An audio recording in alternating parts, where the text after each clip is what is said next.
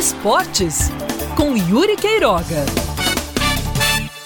Clayton e Welton, dois dos jogadores mais importantes deste Botafogo de 2021, ainda aguardam para saber se vão jogar contra o Jacuipense neste sábado, em Salvador. O Elton, que está desde o início da temporada, é o único atacante daquele elenco inicial que realmente se firmou.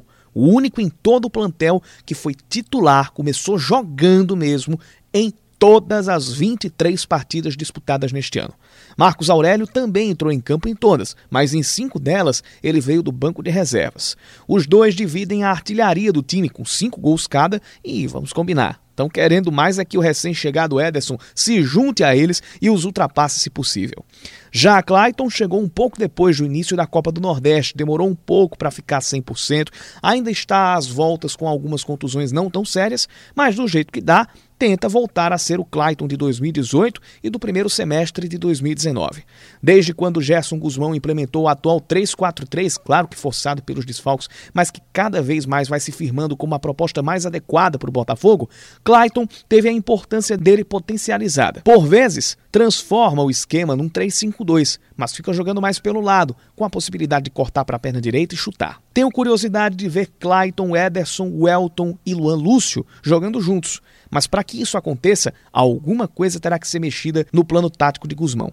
E de duas uma, ou Clayton seria recuado para a linha de quatro, jogando ao lado de Juninho ou Pablo, e vale lembrar que ainda tem Amaral para voltar, ou um dos zagueiros sairia, talvez Daniel Felipe, na minha opinião, e o 3-4-3 virasse um 4-3-3 ou 4-2-3-1.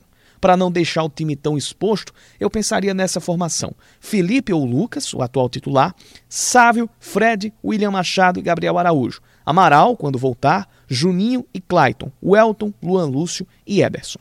Se for para tirar um dos três que estão no ataque e manter a formação em 3-4-3, inclusive considerando uma eventual volta de Amaral, que considero o melhor dos volantes no elenco do Botafogo, eu acredito que Luan Lúcio se tornaria a opção no banco de reservas para que Clayton jogasse onde ele joga atualmente. E aí, meu amigo, se formaria um baita trio de ataque para a metade final da Série C, com Clayton, Welton e Ederson.